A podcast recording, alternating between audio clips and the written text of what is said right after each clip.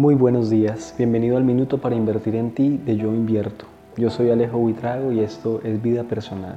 Y en este día te quiero hablar de un verbo que es muy importante para la vida de todos nosotros a nivel físico, emocional, mental y espiritual. Este verbo es andar, caminar. Te quiero invitar a caminar. Saca a caminar, saca a pasear esa mente, ese pensamiento. Saca a pasear esas emociones sácalos a caminar, ya sea por la ciudad o mejor aún por un parque o por una zona boscosa y te vas a dar cuenta cómo a medida que camines se va disminuyendo la angustia y la ansiedad, la sensación de opresión disminuye y tú puedes ver las cosas con una perspectiva diferente.